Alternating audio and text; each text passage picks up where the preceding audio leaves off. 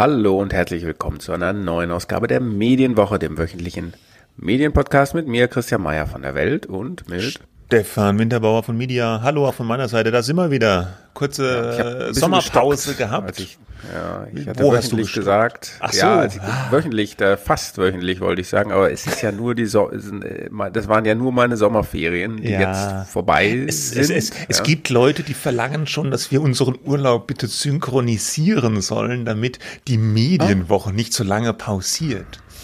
Aber ich ja, weiß, ich, ich fürchte, wir kriegen glaub, das, das, nicht kriegen hin. Nicht. Oder ja, wir, oder wir, wir müssen zusammen Urlaub machen und dann aus dem Urlaub noch podcasten. Und, Aber ganz so weit und wenn wir dann wiederkommen, ähm, dann ist der Podcast vorbei, wahrscheinlich, wenn wir zusammen Urlaub machen. Dann gibt's kein, ach so, weil wir uns zerstritten haben, natürlich, ja klar. unvermeidlich, ja.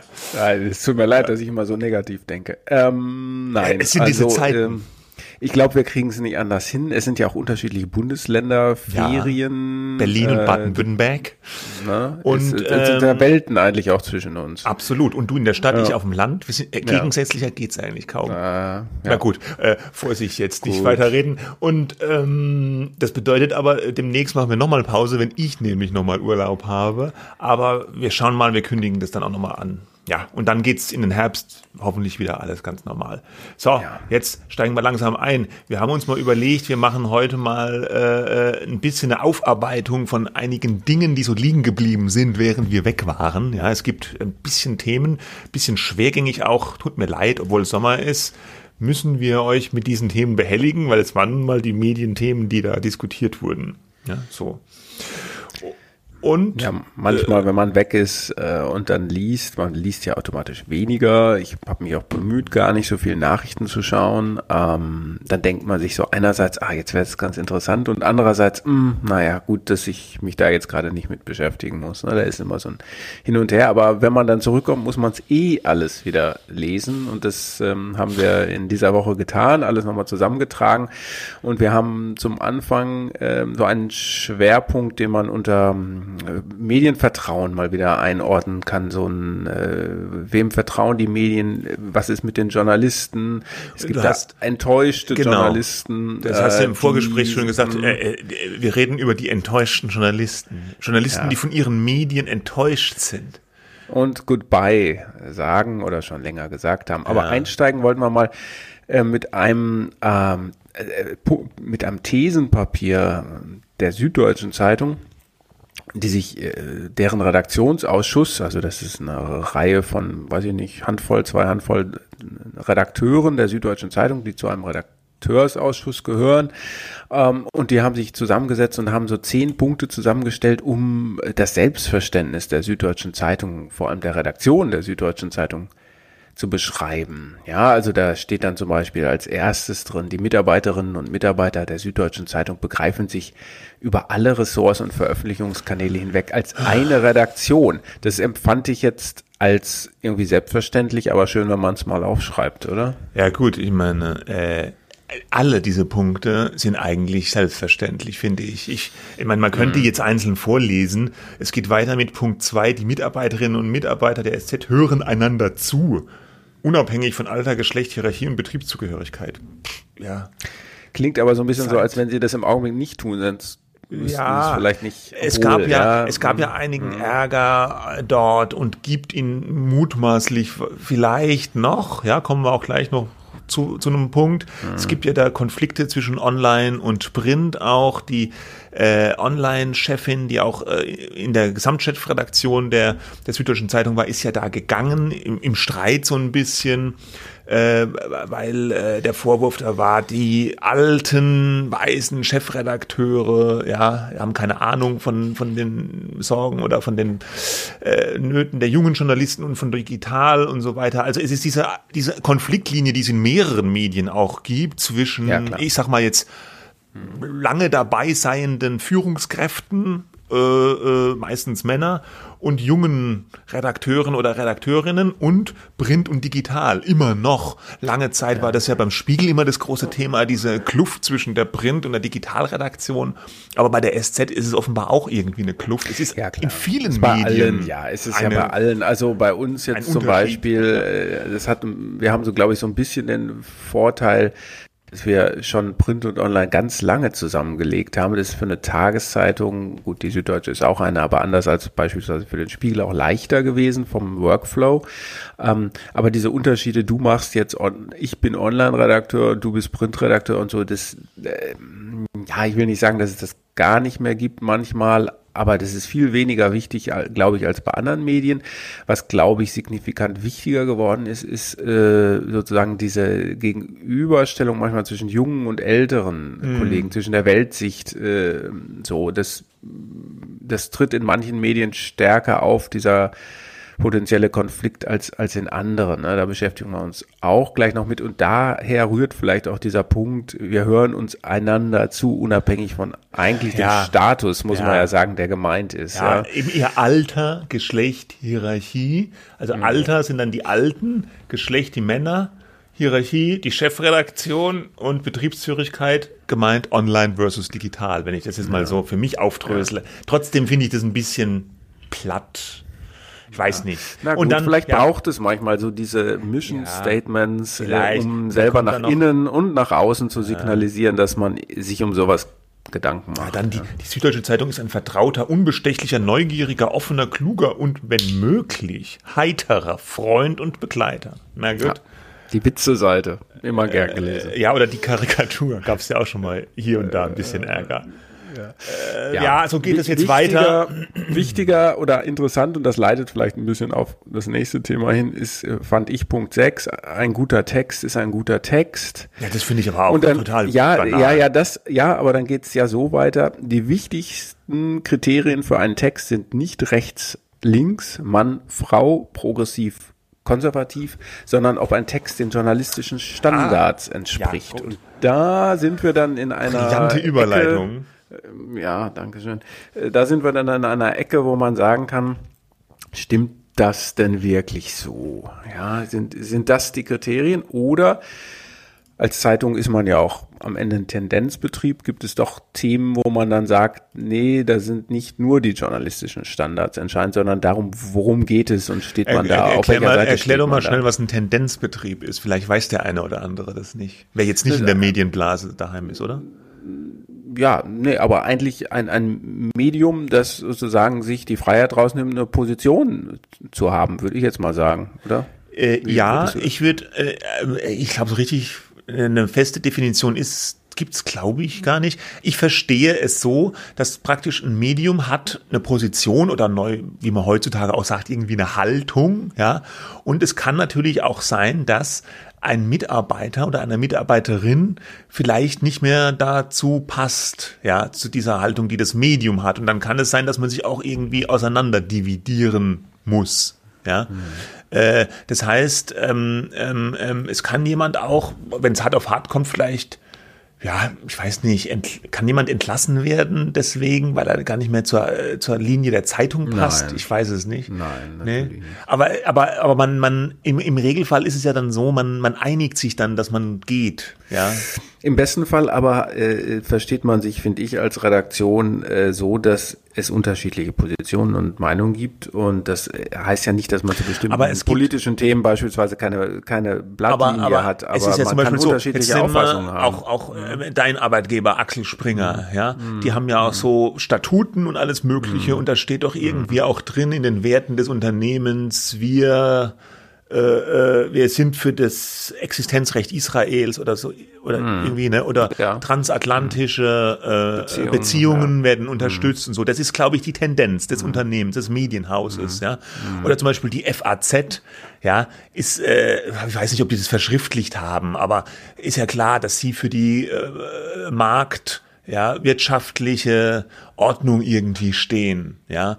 Mhm. Und die Taz auf der anderen Seite ist natürlich ein Medium, was bekanntermaßen dafür steht, für eine eher linke Haltung, für eine, für eine, für, für eine Propagierung, für eine Gleichstellung, für eine feministische Grundhaltung vielleicht auch, ja. Und das, mhm. äh, würde ich sagen, ist dann die Tendenz dieses Medienbetriebs. Und wenn jetzt jemand stramm konservativ ist und Markt, BWL-Student, marktwirtschaftlich, ja, äh, Seitenscheitel, Frisur, der wird sich vermutlich nicht als erstes bei der Taz bewerben. Ja, und der würde, ja. selbst wenn er sich da bewirbt, vielleicht auch nicht als erster eingestellt werden.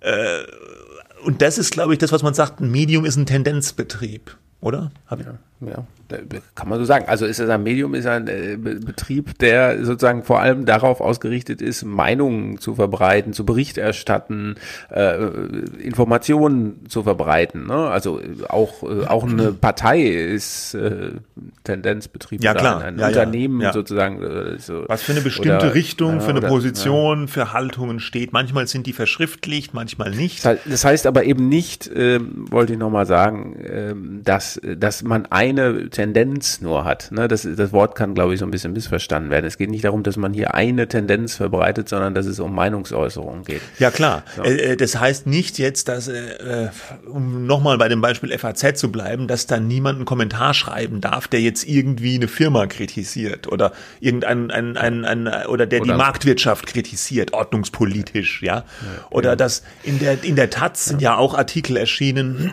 die diese Kolumne, äh, diese Polizistenkolumne kritisiert haben.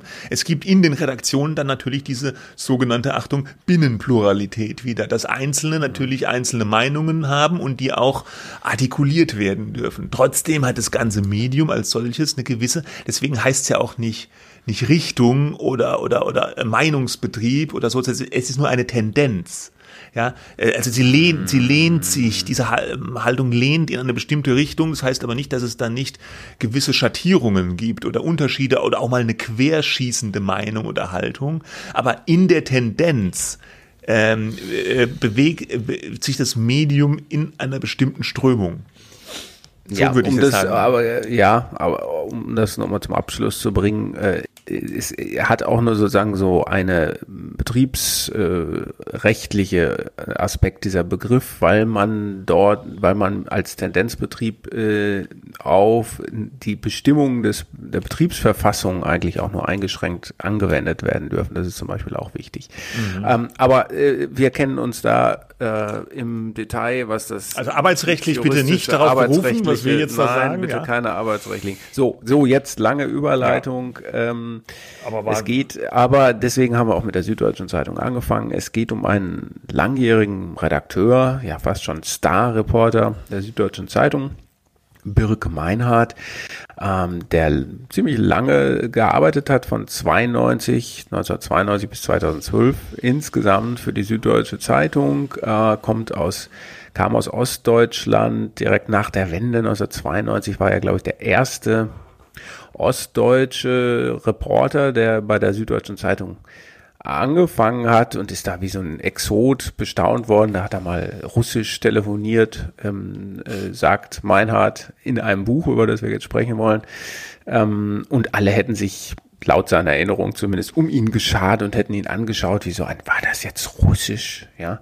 Mhm. Ähm, und ähm, so, und dieser Birg Meinhardt äh, war ziemlich erfolgreich bei der Süddeutschen, hat er erst als Sportredakteur angefangen und hat sich dann immer mehr so für die Reportage, auch politische Reportagen und Themen interessiert, hat zwei Kisch-Preise gewonnen, so eine der höchsten Auszeichnungen für äh, Reporter und ähm, hat jetzt, ausgerechnet jetzt, ähm, ein Buch geschrieben. War das, dann, ähm, war das dein Handy? Mm, ja, okay. ich habe das Handy. Ähm, und er hat ein Buch geschrieben, wie ich meine Zeitung verlor, heißt das. Ähm, erschienen im Verlag äh, Das Neue Berlin und er sch äh, beschreibt da eigentlich so seine fortschreitende Entfremdung von der Süddeutschen Zeitung, die er halt 2012 verlassen hat. Mhm. Das Buch heißt, wie ich meine Zeitung verlor. Ja, ja genau. Mhm. Ja, und ähm, ja, das hat für, für Debatten gesorgt, weil es passt so ein bisschen in diese ganze ähm, äh, Diskussion äh, jetzt, ähm, die herrscht äh, nach dem Motto, darf oder, oder können die Journalisten in dem Medium eigentlich noch alles so äh, wiedergeben, ihre Meinungen oder ihre Haltungen äh, verbreiten, frei, ja, auch wenn die vielleicht nicht der Tendenz des Betriebes entsprechen oder wenn sie, wenn sie gegen die, ja, in Anführungsstrichen herrschende Meinung sind oder herrscht so eine Gleichförmigkeit, ob die jetzt äh, aufoktroyiert ist oder unausgesprochen gelebt wird. Es ist ja immer so diese, diese, dieses Stichwort, die Mainstream-Medien heißt dann immer, dann kommt man gleich auf die Lügenpressevorwürfe, das hängt da alles ein bisschen mit zusammen. Also der Generalvorwurf ist ja, die großen Medien die berichten alle mehr oder weniger so ein bisschen gleichförmig. Die haben mehr oder weniger alle mehr oder weniger linksliberale Haltung durch die Journalisten, die auch häufig ähnlich sozialisiert sind. Und ähm, die haben so eine Art Sendungsbewusstsein auch. Also da, ja, der berühmte Spiegelspruch, sagen, was ist, der würde nicht mehr so gelten, sondern es wird mehr so gesagt, was gewünscht ist, ja. Und darum dreht sich dieses Meinhard-Buch auch ganz stark. Der hat dann diverse Reportagen mal geschrieben, mit denen er angeeckt ist in der Redaktion, die dann nicht veröffentlicht wurden oder die er umschreiben ja. sollte. Naja, da, ja. Oder? Ja ja, also ich finde, man muss es schon beschreiben, um was es, um was es geht, weil divers ist, also erstmal, ähm, erstmal, ich, die Grundthese, glaube ich, muss man erstmal sagen, ist, dass er sagt, er kommt aus dem Osten, hat dort dort Zeitungen gearbeitet und da sind einige seiner Reportagen nicht veröffentlicht so, worden, ja, weil die irgendwie den Leuten ja. nicht in den Kram gepasst haben.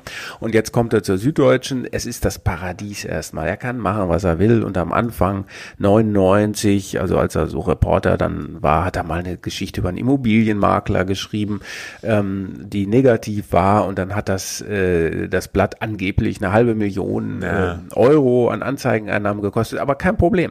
So, ähm, aber dann, äh, aber die Schritte, die er da in seinem Buch, das heißt auch ein Jahrebuch beschreibt, ist also chronologisch sortiert, sind schon relativ groß. Ähm, dann wollte er 2004 eine große Reportage über die Deutsche Bank schreiben. Und ähm, eigentlich hat er keine Ahnung davon gehabt, hat er auch selber also aufgeschrieben, aber der Ressortleiter der Seite 3 hat halt gesagt, mach trotzdem mal, das ist ja gerade gut.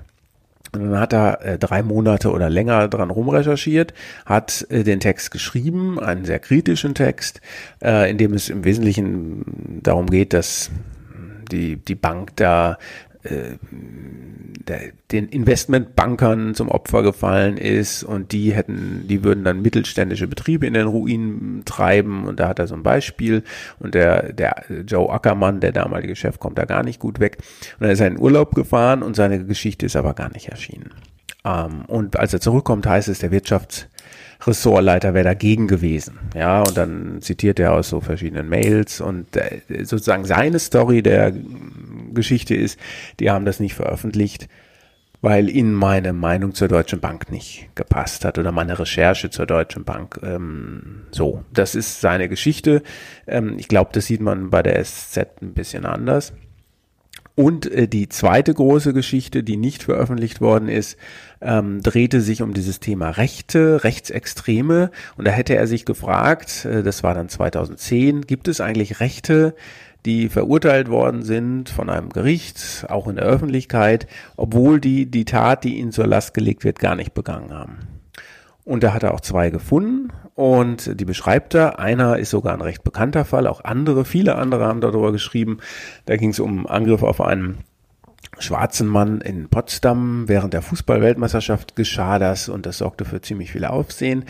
Aber der war es gar nicht, den die Medien da anfangs, also den überhaupt die Polizei und in dem Zuge auch die, die Medien als Täter ausgemacht hatten. Und er verurteilt aufs Schärfste und nennt auch so Günther Jauch beispielsweise als jemanden, der da so eine Kampagne gefahren hat. Wobei er den Namen nie nennt, ne? Er nennt ja generell gar keinen Namen in dem Buch. Jauch nennt er. Sagt er nicht immer nur der Moderator? Müssen wir nochmal nachschauen. Aber es ist klar. Ja, aber es ist klar, wen er meint, auf jeden geht. Fall. Auch, äh, ja. äh, er nennt relativ wenig Namen, also nicht, aber Namen nicht von der Zeitung. Also er nennt nicht die so Namen der Chefredakteure ja, der Süddeutschen und so. In dem Fall nennt er das, glaube ich, weil die Namen ja in der Reportage drin stehen. Das hätte ja komisch. Äh, die Reportagen, die, die nicht gedruckt äh, wurden, äh, sind in seinem Buch nachzulesen. Die Süddeutsche hat ihm das erlaubt. So. Und ähm, auch wieder eine sehr lange Recherche, sehr langer Text und ähm, nachher, nach dieser Recherche, äh, erscheint das jetzt schon wieder nicht, dieser Text, wobei schon, ne, liegen ja auch wieder einige Jahre dazwischen. und er zitiert da aus einer Mail, äh, die er bekommen haben will. Er zitiert die aber nur indirekt und sagt, meine Geschichte würden so, so habe ihm ein Stellvertreter des Chefredakteurs begründet, meine Geschichte würde von etlichen mehr oder weniger Rechten als Testat dafür genommen werden, dass sie ungerechtfertigterweise verfolgt würden. Er wisse, das stünde bei mir so nicht, aber trotzdem würden viele es so wahrnehmen. Mhm. So, das ist natürlich ziemlich problematisch, äh, vollkommen unjournalistisch. Ne? Dein Text äh, mag zwar stimmen, aber wir drucken den nicht, weil den andere dann als Entschuldigung nehmen könnten ja. und dass wir dann da blöd dastehen. Und, so. und das ist so ein bisschen der, der Sprengstoff des Buches. Wir wissen nicht, ob diese Mail es so gegeben hat. Er hat auch nur indirekt daraus zitiert. Ich habe bei der Süddeutschen Zeitung angefragt und ähm, äh, da hieß es äh, vor allem sei ein Teil der Geschichte vor allem so aufgeschrieben, als wenn er persönlich dabei gewesen wäre. Ähm, also der Reporter, dabei war er es gar nicht. Ein, ein, und ein äh, altes er hätte auch, äh, Problem, ja. ja. ja. Aber also äh, auf diese Mail ist man da gar nicht groß eingegangen, ähm, von wem die jetzt stammen könnte. Ähm, aber aber das war jetzt eher die Begründung. Also man sieht das, glaube ich, so ein bisschen anders. Und in der Süddeutschen Zeitung ist auch so ein bisschen zu hören, über die Deutsche Bank haben wir schon ganz viel kritische Geschichten veröffentlicht und so weiter. Aber das ist nun eben die Story von Meinrad. Also diese zwei, um diese zwei Reportagen geht genau. es halt. Und bei der zweiten Reportage hat er ja dann auch geschrieben, dass ihn das eben an die DDR erinnert hat, weil da auch genau. teilweise Geschichten nicht veröffentlicht wurden mit einer ähnlichen Begründung nach dem Motto, ja, das mag zwar so stimmen, aber das kann der in Anführungsstrichen Klassenfeind Feind, dem würde das vielleicht in die Hände spielen, ja. Ja, äh, das äh, ist das ein so ganz, ganz wichtiger Punkt, ja. äh, dann höre ich auch auf, ähm, weil im Grunde sagt er mit seinem Buch, es ist im Westen, nicht im freien anders. Westen, ja. nicht anders äh, als in der DDR, als meine Reportagen mir aber ganz offen um die Ohren geflogen sind. Äh, da haben wir gesagt, dass sowas, diesen Dreck bringen wir nicht. Mhm. Und im Westen äh, ist das auch nicht von oben per De Dekret, ja, in der Demokratie, in der, in, in, in, im Gesamtdeutschland, sondern Einzelne entscheiden aufgrund ihrer Gesinnung oder Überzeugung, was erscheinen darf und was nicht. Das ist sozusagen sein, seine These. Ja, genau, und er sagt ja auch, das wird dann irgendwie immer schon so verbindlich noch freundlich verpackt. Ja, man sagt ihm nie direkt, warum es nicht veröffentlicht wird oder den, den, wie er meint, wahren Grund, sondern da werden halt so verklausulierte Mails geschrieben irgendwie, es werden sachliche Gründe gesucht, die seiner Meinung nach irgendwie aber nicht zutreffen, ja, und, äh, aber unterm Strich ist es wie in der DDR. Ja. Ja, also äh, mein Kollege Re Marc Reichwein und ich haben da ein längeres Stück drüber geschrieben. Marc kennt sich ziemlich gut aus, auch sozusagen in der dieser äh, ostdeutschen Szene. Ähm, ich, wir verlinken das, das mal, also auf wen er sich da beruft, der Birk Meinhardt. Tatsache ist halt, dass er ausgestiegen ist, äh, dann hat er nur noch äh, Bücher geschrieben, er hat sich ja vor allem auch als Schriftsteller verstanden ähm, hat nochmal einen Anlauf genommen, 2017 äh, für die SZ zu schreiben, wie er sagt, weil er Geld brauchte. Ähm, und auch das ist damals nicht erschienen. Ähm, das war eine Reportage über Rammstein, den Drohnenkrieg der Amerikaner. Ähm, und ähm, er glaubt oder sagt halt, ja, da gab es wahrscheinlich Vorbehalte gegen, gegen den Text, weil man doch so NATO-freundlich sei bei der ähm, Süddeutschen Zeitung, wobei die auch relativ auch vor ihm schon ausführlich über diesen Drohnenkrieg berichtet hatten. Ähm, also ja, das ist auch gut, so ein bisschen hat strittig. Da, da hat er ja. aber auch ja geschrieben, dass er den Text sogar absichtlich einseitig und, und sehr stark ja. gegen die USA und so weiter geschrieben hat. Und er sagt dann im Buch so ein bisschen, ja gut, aber andere Sachen sind auch total einseitig in der Zeitung. Genau, so. Und jetzt am Ende steht eigentlich nur noch der Hass. Ja, also man kann ihm in diesem Buch ganz gut zuschauen dabei, wie er von der Begeisterung eigentlich äh, äh, in die totale Ablehnung gerät. Er schließt dann noch ein Abo ab nachher, ja. als er schon nicht mehr dabei ist, nur um zu lesen, was die Kollegen für einen also nur um sich Kram praktisch schreiben. Er, er sagt dann ja so schön, hören, ja. Äh, so ein verbilligtes Schnupperabo, ja, was so billig ist in seiner Beschreibung, dass es die Zeitung gar nicht wirtschaftlich tragen kann und er schließt es dann so ein bisschen ab, ja, haha, so nach dem Motto, damit schädige ich die ja noch und dann nur damit er das liest und sich darüber aufregen kann, was die jetzt wieder da einseitiges berichten, ja. Total. Also ja. das ist äh, die blanke Verachtung und so und, und ja, vielleicht schon Hass, wie du sagst. Er schreibt ja selber, ich hasse die Zeitung. Ja, ah, so. okay. Und so ähm, ja, also ähm, ist ein total interessantes Buch. Ähm, es ist äh, sehr, sehr äh, subjektiv geschrieben, ähm, aber das muss es ja auch sein. Das ist sozusagen die, ist keine Recherche im eigentlichen Sinne, sondern so meine, meine Trennung von dieser Zeitung. Er hat es als seine Zeitung empfunden und jetzt war sie das eben nicht mehr. Es sind auch einige, finde ich, bedenkenswerte Aspekte dieses ganzen Komplexes da drin. Ja, er beschreibt zum Beispiel auch, wie er also sich mit einem Nachbarn trifft, der irgendwie Unternehmensgründer, Wissenschaftler ist, der ihm dann sagt, Mensch, das ist doch alles von oben gelenkt, oder? Also äh, so etwas, mhm. wo man denkt, äh, würde das wirklich ein, ein schlauer Mensch sagen, wissen die das nicht, dass das nicht stimmt? Und er ist dann derjenige, der sagt, nee, nein, das ist nicht so. Äh, das, auf keinen Fall gibt es da irgendwelche Anweisungen. Und dann sagt er, aber es ist noch viel schlimmer. Denn ähm, jeder, es gibt da Einzelne, die entscheiden das einfach so, ja, und das ist eigentlich noch viel schlimmer als das in der DDR. Also hochinteressant auf vielen Ebenen, aber man, man muss halt, glaube ich, dem Autoren wie in jedem guten äh, Buch, wo subjektiv geschrieben wird, man tut immer gut dran, dem Autoren bis zu einem gewissen Grad auch zu misstrauen. Ja, ja gut, aber das liegt ja in der Natur der Sache bei sowas Subjektivem. Ne? Also der, äh, äh, der, der Anspruch dieses Buches ist ja jetzt nicht hinzugehen und sagen, die definitive Faktenabrechnung äh, mit der Süddeutschen Zeitung.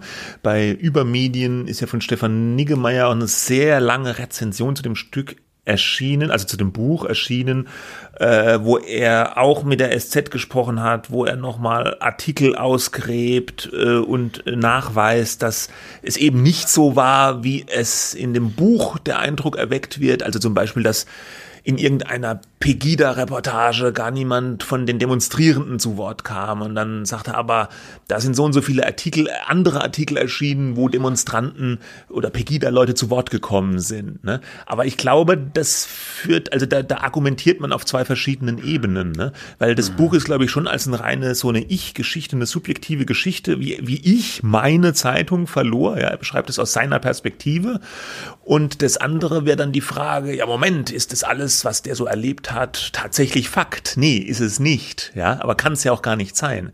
Er kann ja nur sein Bild zeichnen und nicht das übergeordnete Bild. Und das wird ja. natürlich manchmal gerne so ein bisschen vermischt, diese Ebenen. Ne? Muss man halt nur wissen und muss man auch mit äh, genau. umgehen als Leser, das äh, sozusagen als eine Sichtweise, hochinteressante Sichtweise zu sehen, aber auch nicht mehr und nicht weniger. Und es ist auch kein Beleg dafür, dass eben diese These stimmt. In, in, in sozusagen in den Zeitungen wird heute sozusagen herrsche, herrsche ein Meinungsdiktat.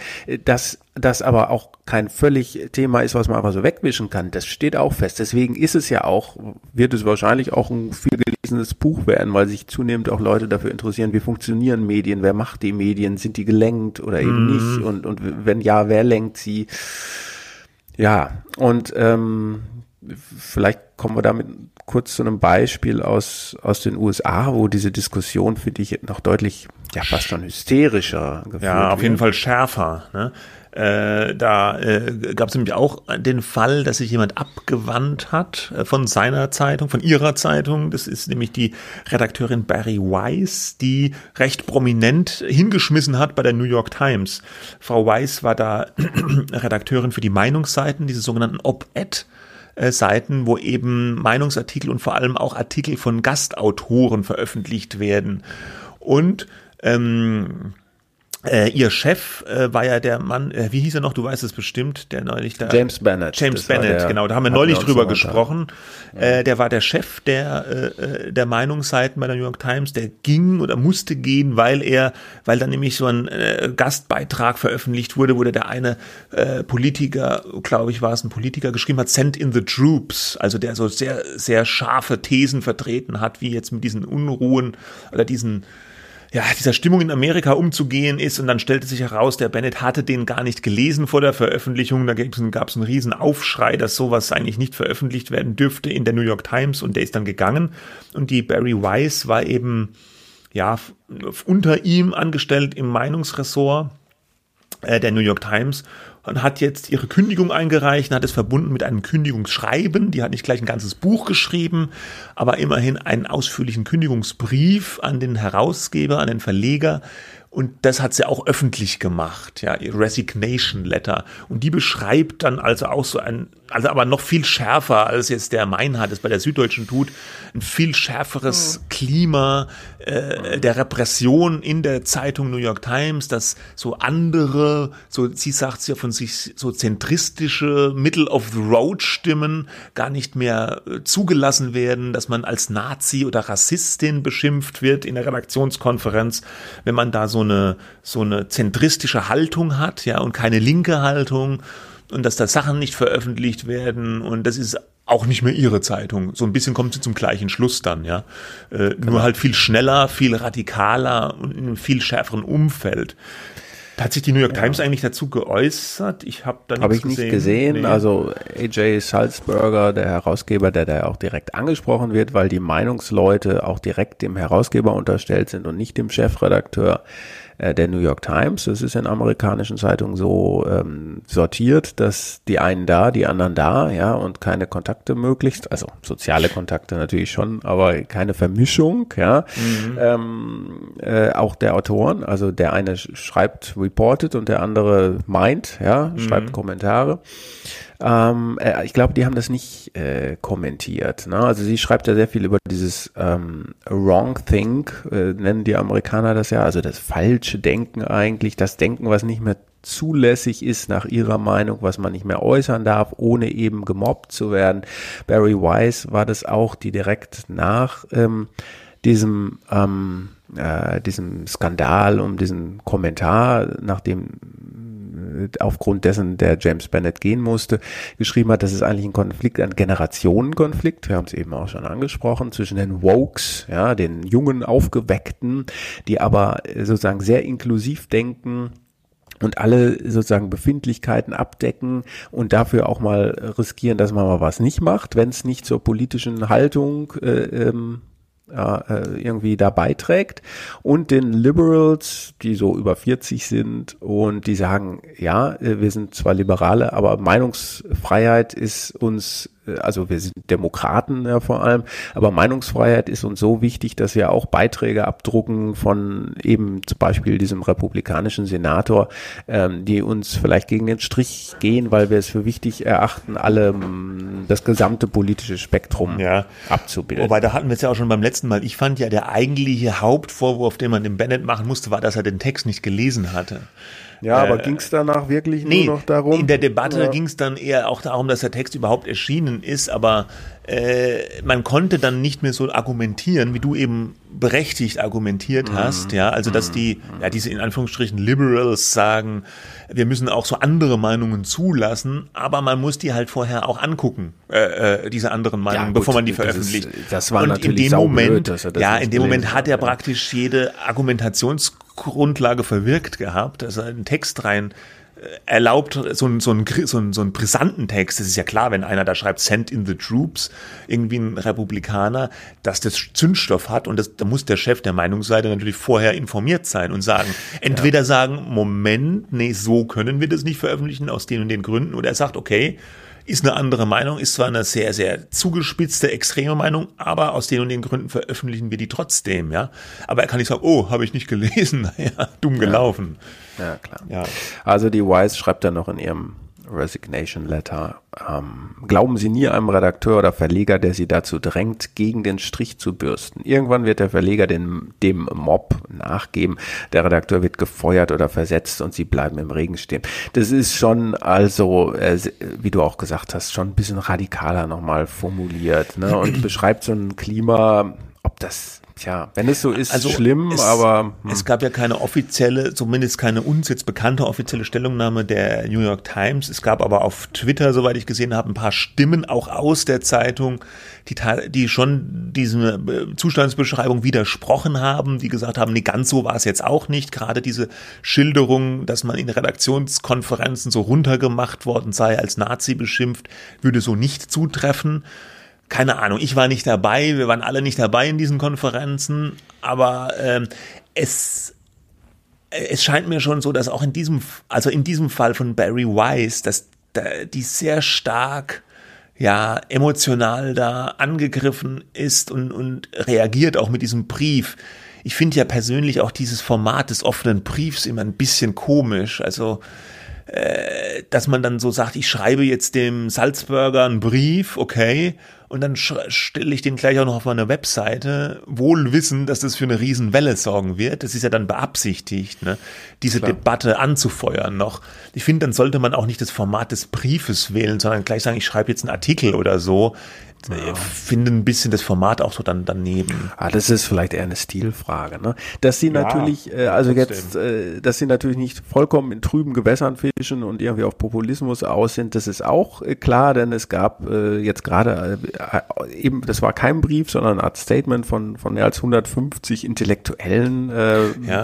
die mehr Liberalismus eingefordert haben, eben auch in den Medien und Unterzeichner sind beispielsweise Anne Applebaum, Margaret Atwood, ähm, Ian Buruma, Norm Chomsky, Jeffrey Eugenides, auch Daniel Kehlmann, der deutsche Autor, ähm, Salman Rushdie und die sagen also, ähm, also es gibt gleichzeitig natürlich die Proteste gegen, heftige Proteste gegen Rassismus, für mehr soziale Gerechtigkeit, total wichtig, notwendig und überfällig, sagen sie. Aber ähm, äh, gleichzeitig werden moralische Einstellungen, ich zitiere mal, und politische Bekenntnisse, die jede offene Debatte und das Aushalten von Differenzen zugunsten einer ideologischen Konformität geschwächt. Wollen Sie damit sagen, also es gibt ja diesen auch eher populistischen Begriff des Meinungskorridors, dass der in dieser Zeit sich verengt, mhm. dass die Intoleranz gegenüber Andersdenkenden abnimmt. Und Andersdenkende sind in dem Fall alle, die nicht sozusagen links von der Mitte stehen.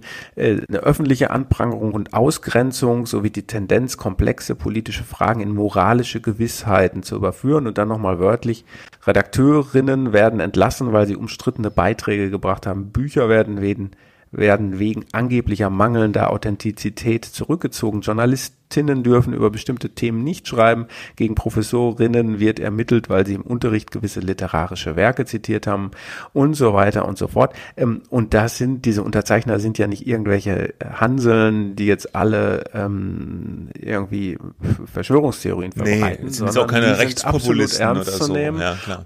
Aber nochmal, ich glaube in den USA, da bezieht sich alles jetzt Beispiele, auf die USA, ne, was du jetzt gesagt hast, muss man nochmal Ein bisschen sagen. härter. Also da gibt's auch einige Fälle, wo man wirklich sagt, Donnerwetter, ähm, das ist jetzt aber harter Tobak, wenn ihr das als Gesellschaft und auch als sozusagen Kultur, Medienszene nicht mehr aushaltet, was dann manchmal mhm. Meinungen, die einem vielleicht nicht passen oder so, verbreitet wird. Ja, und dann, um das Ganze nochmal von der Faktenlage abzuschließen, gab's dann noch einen Fall, nämlich Andrew Sullivan, prominenter Autor, Autor beim New York Journal war der, ne? New York Magazine. New York Magazine, mhm. Entschuldigung. Und der hat auch so ein Statement jetzt äh, veröffentlicht, dass er da jetzt aufhört, weil seine Sicht offenbar nicht mehr gefragt ist.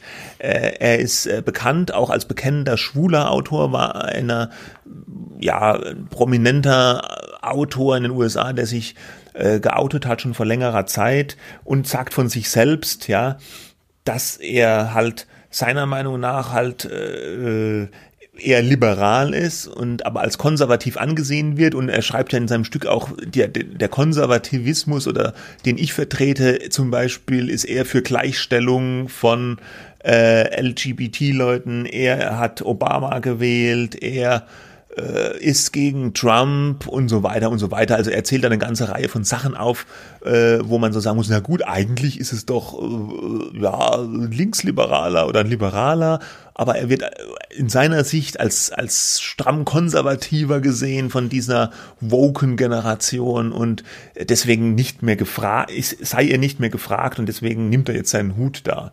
Auch relativ hart, ja, was er da Sein schreibt. Ton war aber nicht so beleidigt. Ne? Er nee, hat gesagt, so, der sagt so, ist schon okay, ein, wenn ihr das so ja. wollt, ja, kann ja, man machen. Weil die Medien sind ja, das ja. sind ja keine, es gibt keinen Anspruch auf ir für irgendwen irgendwo zu schreiben oder zu veröffentlichen und wenn die nicht mehr wollen, dann wollen sie halt nicht mehr. Ja, genau. Wobei das natürlich auch ein Stilmittel von ihm war, ne? dass er dieses klar. so bewusstlässige, so mir doch egal, dann, dann gehe ich halt woanders hin. Ja? Finde ich aber deutlich souveräner, ist souveräner. als manche beleidigte ja. Reaktion. Wobei man sagen muss, der Reaktion, hat natürlich ja. auch schon eine, eine, eine, eigene Gefolgschaft irgendwie so an Lesern, die den sicherlich gut finden.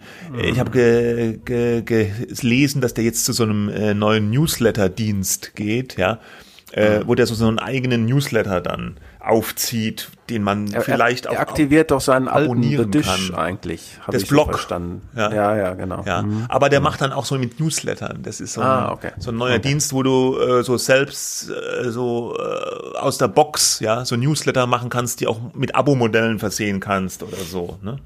Ja. Aber das ja, ist wenn du an der eigenen Marke bist, genau, dann kann man sowas machen. Dann geht es. Ja. Mhm. Gut. Ja. Äh, in diesem Zusammenhang nur noch ein Abbinder. Wir verlinken noch einen weiteren Artikel, den ich sehr hoch und sehr interessant und spannend fand. Äh, ein Gastbeitrag, der in der Zeit erschienen ist. Der hieß die linken digitalen Spießer, ähm, der sich auch eben mit diesem Komplex auseinandersetzt. Genau. Und es gab auch noch diesen Artikel im Wall Street Journal wo Stimmt, auch äh, die Redaktion äh, einen Brief geschrieben hat an den äh, Herausgeber und CEO des Verlages, dass sie Angst haben, dass nicht mehr alle Meinungen und alle Stimmen äh, Gehör finden. Ja, wobei man da äh, sich auch drüber aufgeregt hat. Also die, äh, die, die, wenn ich das richtig verstanden habe, waren die Leute, die den Brief jetzt vor allem geschrieben haben, nicht besorgt, dass keine konservativen Stimmen gehört werden, in Anführungsstrichen, sondern da hat man sich aufgeregt, dass eben ein Beitrag unter anderem von Vizepräsident Mike Pence äh, veröffentlicht wurde, auch so ein Meinungsstück, äh, wo der praktisch äh, eine zweite Corona-Welle in den USA geleugnet hat. Und da haben die gesagt, das ist definitiv faktisch falsch und sowas. Also die, die Forderung der Leute, die diese, diesen Brief geschrieben haben, war, auch die Meinungsartikel müssten gefakt-checkt werden, die müssten durch ein Korrektiv gehen und da könne man nicht alles verbreiten, was man einfach so will, wenn es halt falsche Tatsachenbehauptungen sind. Können wir auch nochmal verlinken. Und äh, äh, die Debatte geht sicherlich weiter und so ein bisschen die, die, der Schluss ist also, äh, das ist ein globales Phänomen wohl. Äh, zumindest bei uns gibt es das, als auch in den USA. In den USA ist man da aber wie so häufig weiter, in dem Sinne, dass es auch deutlich eine schärfere Debatte ist, dass die, der Streit da auch mit viel härteren Bandagen ein Stück weit unversöhnlicher auch ausgetragen wird als bei uns. Bei uns ist alles immer noch ein bisschen so gepflegt, gedämpft. Und eigentlich ist es auch besser so, oder?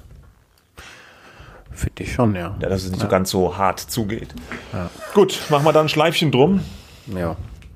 Und was gab's noch? Was gab's noch? Ich schaue mal auf unseren Plan. Moment. Die Stammbaumforschung. Oh je, jetzt geht's gleich so, jetzt geht's gleich so deprimierend weiter. Der eine oder andere mag es mitbekommen haben. Es gab ja diese Krawalle auf dem Schlossplatz in Stuttgart neulich, jetzt auch in Frankfurt auf dem Opernplatz. Aber ähm, vor allem der Stuttgarter Fall hat jetzt auch noch so, hatte auch noch so einen Medienaspekt. Da kam nämlich der Begriff Stammbaumforschung oder Stammbaumrecherche plötzlich. Der poppte in ganz vielen Medien sehr prominent hoch, wurde dann auch in den sozialen Medien extrem stark aufgegriffen. Die Sache ist die, dass es hieß, die Stuttgarter Polizei bzw. der Polizeipräsident dort habe angekündigt, er würde landesweite Stammbaumrecherchen betreiben, um herauszufinden, wessen, welcher Abstammung die Tatverdächtigen dieser Unruhen sind. Und das gab natürlich einen riesen Aufschrei, weil es klingt, nur, klingt schon so ein bisschen nach NS-Sprache, ja, nach so völkischem Gedankengut, Stammbaumforschung. Äh, und da haben ganz viele Leute haben das kritisiert, Medien haben das kritisiert, Politiker haben das gleich kritisiert auf Twitter, Riesenaufregung. Und dann kam aber am Ende raus, dass der Polizeipräsident das gar nicht gesagt hat, sondern ein äh, Stadtrat von den Grünen aus Stuttgart hat diesen Begriff benutzt. Äh, das war der äh, Moment, ich habe es hier gleich. Marcel Roth hat es auf Facebook geschrieben. Ja, der hat später dann gegenüber der Wochenzeitung Kontext, die in Stuttgart erscheint, gesagt, er habe das als Zuspitzung äh, so formuliert, weil der Polizeipräsident hat nur gesagt, man würde wohl äh, landesweit in den Standesämtern äh, bundesweit Recherchen in Standesämtern betreiben. Und da hat er halt Stammbaumrecherche draus gemacht. Ich fand, es war wieder so ein Fall, äh, wo eben irgendwas auf Facebook steht. Es wird zugespitzt auf Facebook. Es wird einfach sofort übernommen. Die Medien übernehmen das. Das haben auch dann die, die beiden Stuttgarter Zeitungen, die Stuttgarter Zeitung und die Stuttgarter Nachrichten haben diesen Begriff von diesem Facebook-Posting sofort übernommen in ihre Berichterstattung. Dann hat, ähm, äh, die DPA diesen Begriff auch weiter verbreitet. Allerdings hat die DPA in ihrem Artikel, muss man sagen, schon reingeschrieben, dass der so gar nicht gefallen ist vom Polizeipräsidenten. Trotzdem hat es für eine Explosion in der Berichterstattung über diese Sache geführt. weil immer so das ist, wenn die DPA irgendwas bringt, bringt es halt sehr, sehr viele Medien gleichzeitig auch, weil die diesen DPA-Ticker einfach teilweise veröffentlichen. Und ich fand, es war wieder so ein schönes oder eigentlich ein hässliches Beispiel für diese, einfach für, ja, für diese alte Herdentrieb-Geschichte. Es steht irgendwas auf Facebook, es wird von irgendeinem Medium übernommen, es geht in die DPA rein, es übernehmen andere Politiker auf Twitter. Und auf einmal hast du eine Situation, dass irgendwas so wie so ein Faktum im Raum steht, was aber eigentlich gar nicht so passiert ist. Ja, tja, also, ja, schade. Also, das sind halt auch so Fälle, die und es passiert ah, halt immer wieder. Insgesamt ne? Schaden. Äh, ja. Ich meine, man kann sich da, ich bin so ein bisschen zögerlich, weil man selber sich gar nicht, ich könnte jetzt nicht sagen, das würde mir nie passieren. Äh, ja, sowas, klar. Dass man sich so mitreißen lässt. Das ist ja auch so ein grundsätzliches Phänomen, über das wir schon sehr häufig gesprochen haben. Ähm, aber man sollte es natürlich um jeden Preis zu, zu vermeiden versuchen. Ne? Ja, ja, klar. Vor allem, wenn es um so heikle, so heikle Fälle geht. Gut. Dann äh, weiteres Thema. Ähm, Dennis Yücel ist ins Abwesenheit verurteilt worden zu äh, über zwei Jahren und neun Monaten, also so zwischen zwei Jahren und äh, zehn Monaten äh, in Istanbul von einem Gericht wegen Terrorpropaganda, angeblich für die PKK. Äh, das, dein Kollege von der Welt ist ja bekannt, der saß lange in der Untersuchungshaft da in der Türkei. Und äh, man hat ihm vorgeworfen, Volksverhetzung und Propaganda für die Gülenbewegung. Von diesem Vorwurf ist er freigesprochen worden, aber eben wegen diesen anderen Vorwürfen äh, verurteilt. Er selber war natürlich nicht da. Wäre ja auch schon blöd, wenn er zu diesem Prozess erscheint. Er hat dann in einem, in einem äh, Artikel bei euch in der Welt gesagt, er würde alles so wieder machen und hat den äh, Urteilsspruch als skandalös natürlich auch bezeichnet. Ja, kann man auch wohl nicht anders sehen. Ne? Also die, die einhellige Meinung, äh, zumindest auf unserer Seite, ist, es ist eindeutig ein politisches Urteil, äh, was da gefällt worden ist, was halt schlechtes Licht wirft auf die Pressefreiheit in der Türkei, aber ist jetzt ja auch nicht ja, so ganz wenn neu. Wenn es noch eines Beweises bedurft hat, nee, hätte, hätte. Also das ist genau. eigentlich klar, dass das ja. äh, da sehr, sehr schlecht darum bestellt ist. Tja, okay. schlimm. Aber, aber auch, ja, auch wichtig, das nochmal zu, zu nennen als ein wichtiges Ereignis der vergangenen Woche. Genau. Und ähm, was wir bislang noch gar nicht äh, hatten, war Corona. Ne? Jetzt aber doch nochmal auch ja. mal wieder ein Corona-Thema. Ich äh, vielleicht na, mal sehen, wie, wie uns dieses Thema noch weiter beschäftigen wird. Ich hoffe nicht allzu sehr, aber unstrittig ist, und das haben wir auch schon mehrfach besprochen, ist es ja, dass die Corona-Krise die Medien sehr stark äh, trifft, nämlich wirtschaftlich vor allem.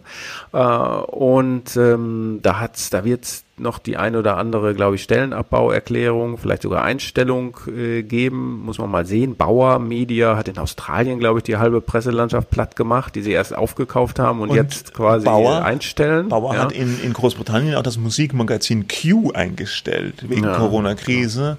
Äh, fand mhm. ich persönlich auch total schade. Also so in meiner Jugend war das immer so für mich das, das coole Musikmagazin aus Großbritannien gewesen. Ja, aber hast du es ab abonniert? Nee, natürlich nee. nicht. Ja gut, ja. mein Gott, ich bin jetzt ja auch hier. Ja, ich, ich weiß. Mir, aber früher das Q-Magazin teilweise am Bahnhofskiosk gekauft für Unsummen Geld. Damals konnte man das ja noch nicht im Internet so beziehen und so. Und es war dann immer so eine, so eine tolle Sache. Und das fand ich weil, weil ich halt auch so eine Beziehung zu dem Magazin irgendwie hatte, ja. Wenn ja. jetzt die Vogue in Australien eingestellt wird, auch schade, aber ja, das ging mir jetzt nicht so nah.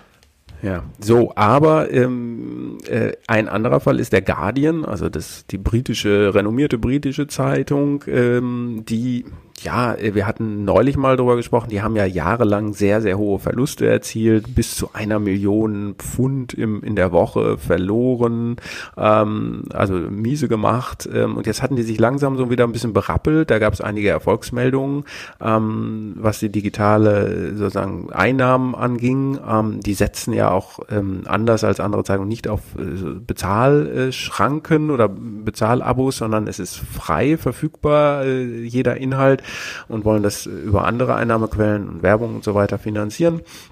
Man kann natürlich dem Guardian auch so Geld geben. Ja, ja gut, sie äh, setzen sehr stark auf dieses Mitgliedermodell, äh, Mitglieder, äh, Modell, genau. auf diese Community, mhm. wo sie immer sagen, wir wollen, dass ihr uns unterstützt und dass die, äh, sie wollen halt praktisch nicht eine Zwangszahlung, sondern die Leute sollen praktisch ja. überzeugt werden, dass es das wert ist. Wie die da, Taz. Äh, ja. Genau, die Taz hat in Deutschland ein ganz ähnliches Modell, aber ist natürlich ein viel kleineres Medium. Der Guardian wird ja auch global gelesen, weil er englischsprachig ist, eben auch eine viel größere Redaktion hat, äh, Zeitung ist. Ja, aber da gab es jetzt diese äh, in diesen Tagen eine schlechte Nachricht. Die haben jetzt in ihrem aktuellen Geschäftsjahr, wie Sie sagen, über 27 Millionen Euro verloren an Umsatz und wollen bis zu 180 Jobs streichen, auch zahlreiche in der Redaktion. 70 äh, ja, wurde genannt als ähm, äh, weil sie eben sagen, wenn sie diese Maßnahmen nicht treffen würden, könne das Medium nicht überleben und sie wollen aber weiter an diesem freien Modell festhalten, also keine richtige harte Bezahlschranke jetzt einführen, sondern weiter auf dieses Community-Modell setzen. Ja, bin mal gespannt. Das ist natürlich in so einer Krise äh, äh, sitzen die Euros dann doch nicht mehr so locker bei vielen Leuten. Wenn jetzt Leute auch Angst um den eigenen Job haben, ist es vielleicht auch schneller, dass man so eine freiwillige Unterstützung streicht oder einfach nicht mehr macht, wie wenn ich jetzt ein laufendes Abo habe vielleicht, wo es äh, eh noch ein Jahr läuft und dann denke ich mir, ja, lass ich es halt noch weiterlaufen und so. Ne? Also ich glaube, dass so ein Medium, was auf so ein Modell setzt, eben auch in seiner Einnahmensituation viel volatiler da steht als ein anderes Medium, was eben so ein traditionelleres Abo-Modell verfolgt. Total, ja. Ja, ist richtig. Ähm, in dem Zusammenhang noch erwähnt sei eine Studie, die mit Mitteln der EU finanziert worden ist, ähm, von der European University, von dem European University Institute, ja, ähm, und die äh, hat nun auch festgestellt, dass äh, die ähm, der Journalismus gefährdet ist. Das klingt jetzt sehr allgemein, aber sie beziehen sich auf Drohungen, explizite Drohungen gegen Journalisten, beispielsweise in Ungarn, anderen Ländern, aber auch auf die schlechte wirtschaftliche Lage, also der Journalismus von mehreren Seiten unter Druck und die ähm, EU-Kommissarin Vera Jourova hat dann auch nochmal betont bei der Vorstellung dieser Studie, dass die Vielfalt der europäischen Medienlandschaft, Zitat, extrem gefährdet sei. Also, Ach du liebes ähm, bisschen. Ja. ja okay. Und jetzt wollte man helfen, aber man will natürlich nicht so richtig unterstützen, weil Presseförderung ist auch ein heikles Thema, Subventionen. Ne? Mhm. Äh, äh, die meisten äh, Zeitungen wollen ja auch gerne, hoffe ich, einfach mal unabhängig sein und nicht eben von der EU oder sonstigen politischen ja. ähm, oder Regierungen abhängig sein. Manche ja, würden sich vielleicht manch gerne an, den, an den Hals des Staates werfen, andere äh, ja. nicht. Ja, ja da sind also die ich, oft so ein bisschen mhm. un, uneins, die Medien. Die sagen dann häufig, nein, nein, keine Förderung, aber wenn ihr den Vertrieb äh, mitfinanziert, ist es schon okay. Mhm. Ja, ja. Also das, naja. ja ja. Also äh, auf jeden Fall, glaube ich, dient diese Studie dazu, nochmal das gesagt zu haben, was man aber dagegen tun kann, ohne dass es die Verlage, Medienhäuser selber lösen. Das sagen sie auch nicht. Und wahrscheinlich ist es auch, sollte es auch gar nicht unbedingt.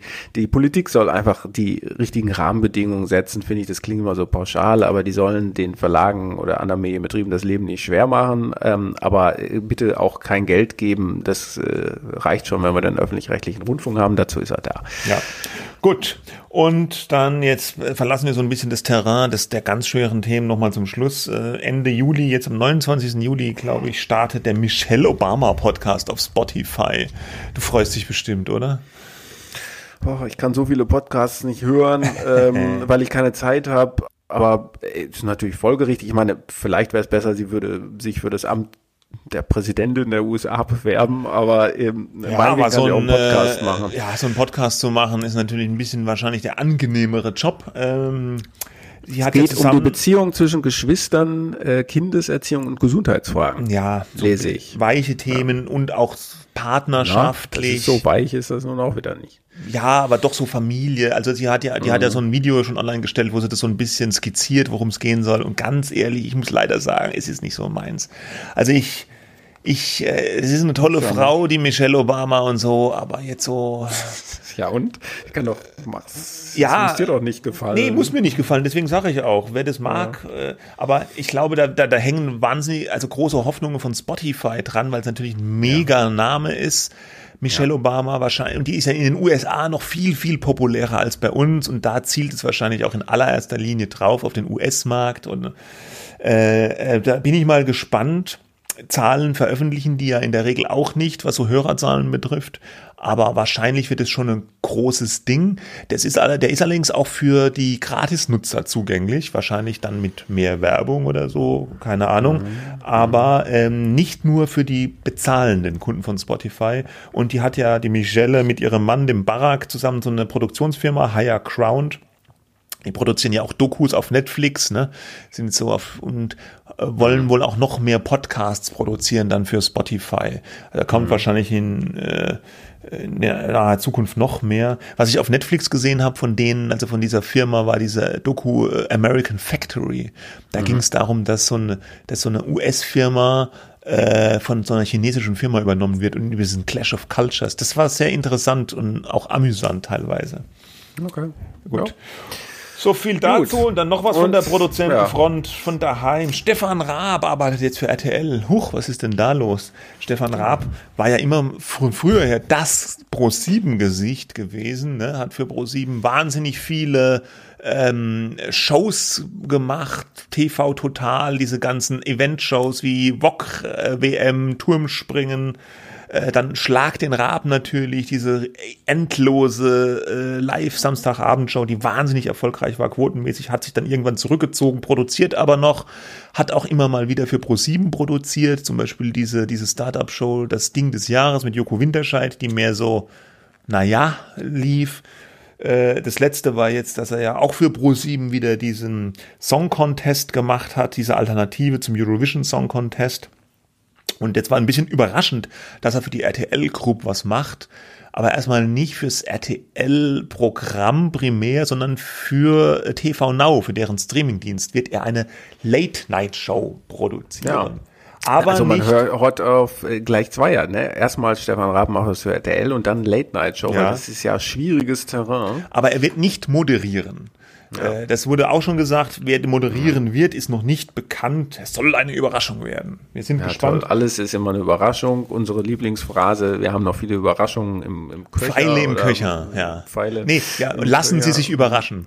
Ja. ja, lassen Sie sich überraschen. Und äh, ähm, ich bin mal gespannt, weil es wird jetzt auch wieder so als, als tolle TV Now, RTL ist ja super bemüht, dieses TV Now als so deutschen Streaming-Dienst zu etablieren.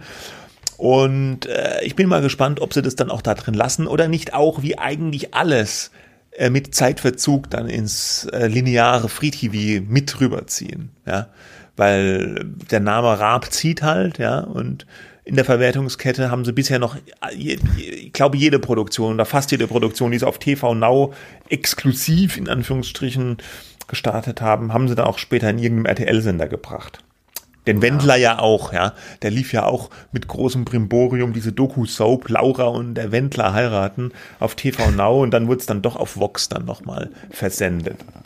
Na gut, aber ich könnte mir vorstellen, dass Raab, ähm, das wird nicht ohne Abstimmung mit Raab äh, passieren. Ja, ne? der, der, kann die Bedingungen im Grunde wahrscheinlich diktieren. Ja, ja. allein diese Nachricht, äh, da wird man bei RTL äh, das ein oder andere ähm, fröhliche äh, Lachen. Ich wollte jetzt erst sagen Champagnerkorken knallen. Ich finde das so abgeschmackt, äh, diese, diese Begriff, weil das auch so tendenziös ist. Champagnerkorken, ja, bitte.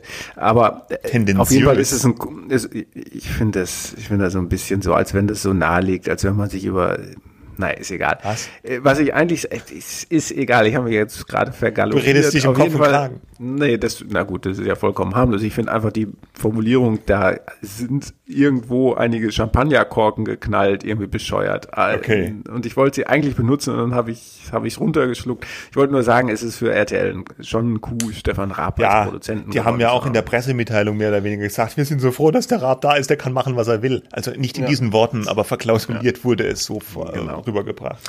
Gut. Okay, so. Ich glaube, wir machen mal zu hier. Ja. Wir machen zu. Äh, äh, nächste Woche haben wir eine Sendung. Weißt du es auswendig? Ich glaube ja. Ja, haben wir. Ähm, wir schauen dann nochmal auf den Kalender, was meinen Urlaub betrifft.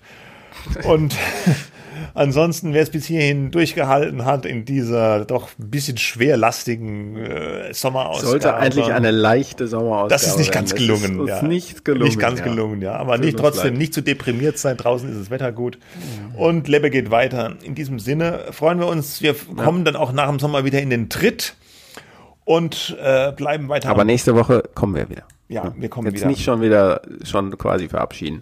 Nee, nee, nur bis nächste Woche verabschieden. Gut, also, genau. Bis dann. Tschüss. Tschüss.